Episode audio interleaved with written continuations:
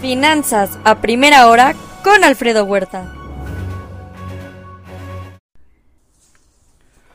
Muy buenos días. Año 2, día 112 de la guerra. Fuerzas ucranianas dicen que parte de Donetsk ha sido liberado. Vladimir Putin, en contraparte, dice que la contraofensiva de Ucrania está fallando. Turquía sigue dificultando la entrada de Suecia a la OTAN. El CEO de Eli Lilly en Estados Unidos dice que las negociaciones de precios del Medicare podrían dañar el desarrollo de medicamentos y del sector. El precio del petróleo reacciona a medida de que las cuotas de importación de China reducen preocupaciones sobre demanda. Sin embargo, el mercado se muestra poco optimista, como la Agencia Internacional de Energía. Asimismo, también vivienda, automóviles, camiones usados y otros servicios siguieron afectando la inflación subyacente en Estados Unidos arriba de lo esperado. Hoy, el tono del comunicado será relevante. Hoy la decisión de política monetaria de la Fed, donde los mercados descuentan que no habrá aumento en la tasa de interés, el tono será importante, así como las proyecciones y diagramas de puntos.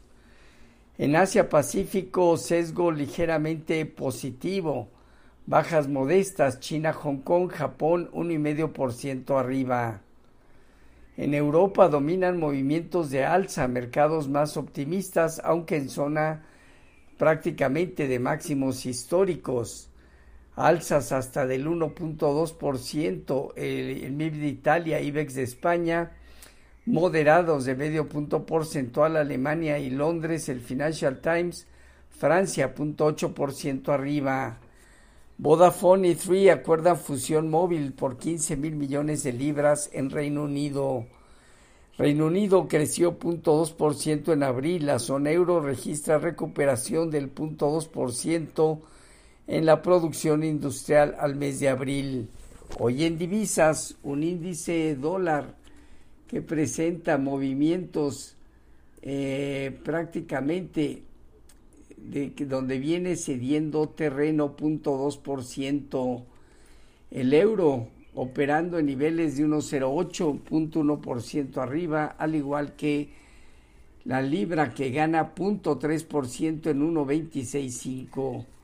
Hoy el petróleo un y medio por ciento arriba, el WTI en 70 y medio dólares por barril, mientras que en metales el oro en 1960 dólares, punto uno por ciento arriba, estable la, eh, lo que es el algodón, la plata gana punto tres por ciento y el, al igual que el cobre. Ayer se dieron cierres positivos en las bolsas de Estados Unidos, donde el Standard Poor's y Nasdaq alcanzaron su mejor nivel en 14 meses. El dólar se dio terreno y la curva de bonos del Tesoro se presionó al alza de manera especulativa en espera de hoy la decisión de la Fed y el tono del comunicado. Así, el Dow Jones parte de niveles de 34.212 unidades, 34.500, 34.750. El Nasdaq en 13.573 tiene camino a seguir hacia 14.600 el Standard Poor's 4.369 unidades hacia los 4.500 puntos. El rendimiento del bono a 10 años se colocó cerca de 3.83. Hoy ya el operativo estaba dando sobre niveles de 3.82 a 3.83, un punto base abajo. Respecto a nuestros mercados, el peso mexicano siguió fortaleciéndose alcanzando 17.24, nuevo nivel de apreciación desde 2016 a la fecha, 0.3%. Bajo las condiciones actuales, el mercado tiene hacia niveles de 17.15, 17.05, zona baja, arriba de 17.30 podía observar rebotes técnicos. Fondeo diario, papel gubernamental y bancario arriba de 11.20, la tía de a 28 días en 11 y medio. La tasa riesgo país de México en 397 puntos. La bolsa terminó con un alza, una recuperación del punto 55% en 54 mil 574 unidades con una operatividad promedio. Bajo las condiciones actuales, 55, 57 mil puntos, zona de prueba, 53, 51, 700 en la parte baja. Alcea vendió sus operaciones del portón en México. Dejará la marca de portón y dos, y dos corazón de barro. La reestructura brindará mejor, mejor manejo de los recursos. No se dio a conocer el monto de la operación. Grupo Bolsa Mecane Valores celebra 15 años con un retorno del 125% a sus accionistas.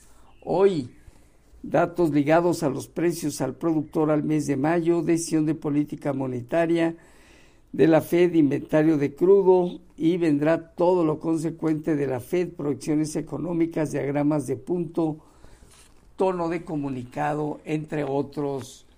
Los eh, futuros mantienen ligero sesgo positivo alrededor del punto 1.2%, Dow Jones, Standard Poor's y Nasdaq, tipo de cambio 1721.1% de apreciación. Así, Finanzas a primera hora con lo más relevante hasta el momento.